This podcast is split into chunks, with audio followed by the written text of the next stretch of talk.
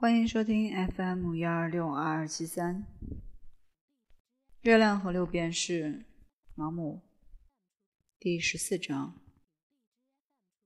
返回英国途中，我想了很多有关斯特里克兰的事。我试图理清我要对他妻子说的话。此行并不圆满，我不敢妄想他会满意我的表现，我自己也不满意。斯特里克兰让我感到很迷惑，我无法解释他的动机。我曾问他最初是怎么想到要当画家的，他说不出个所以然来，也可能是不愿意说。我完全搞不清楚。我试图这样说服自己，有一种模糊的反叛意识慢慢在他那迟钝的脑子里冒出了苗头。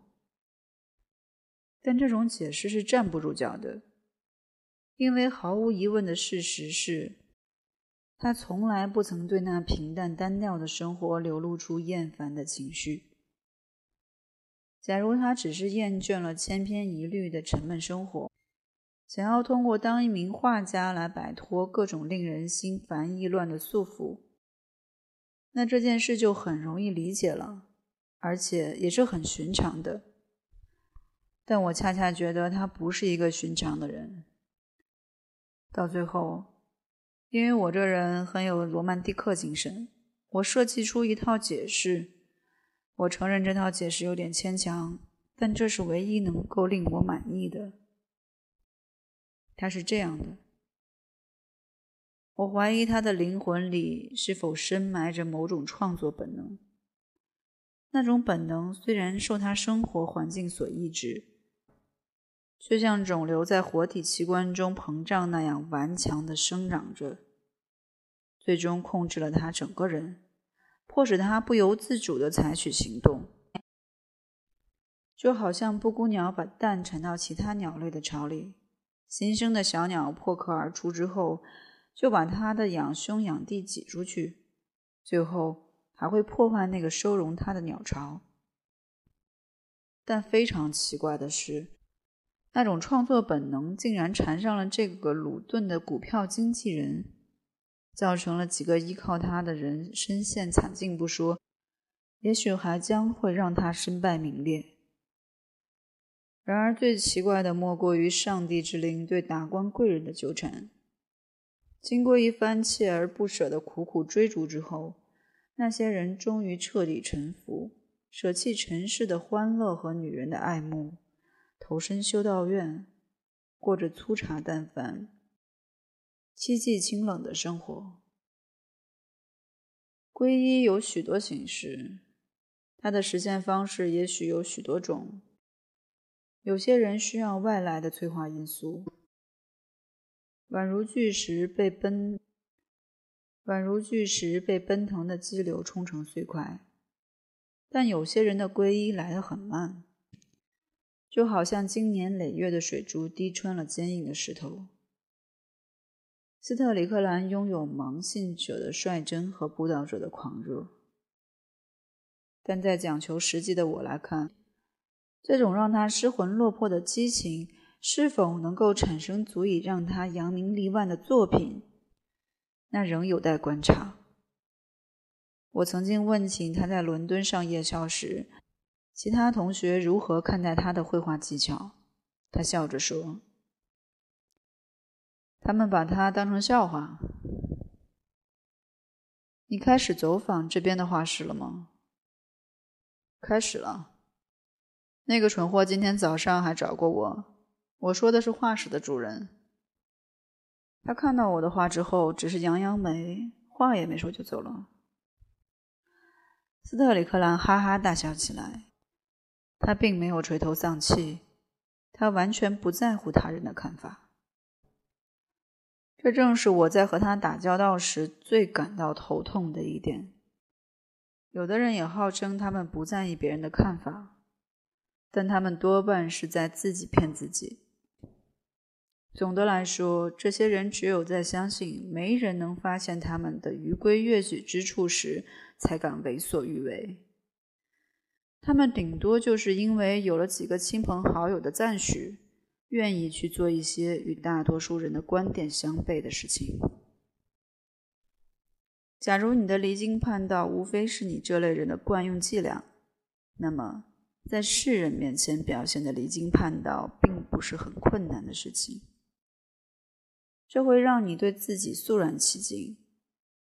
你既可以标榜自己勇气过人，又无需冒什么实际的危险，但渴望得到认可，也许是文明人最根深蒂固的本能。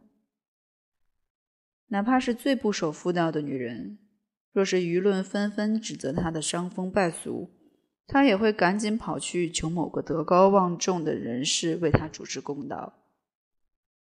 如果有人告诉我他们完全无视别人的看法，那我是不相信的。这是一种无知的虚张声势。这些人的意思无非是。他们不怕由于一些微不足道的过失而受到指责，因为他们自信没有人能发现。但斯特里克兰这个人确实不介意人们对他有什么看法，所以纲纪伦常根本约束不了他。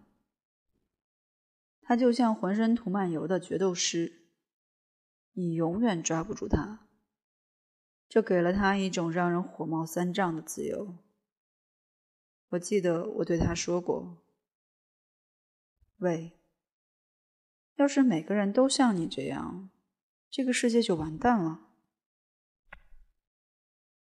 你这句话说的太蠢了，不是每个人都愿意像我这样的。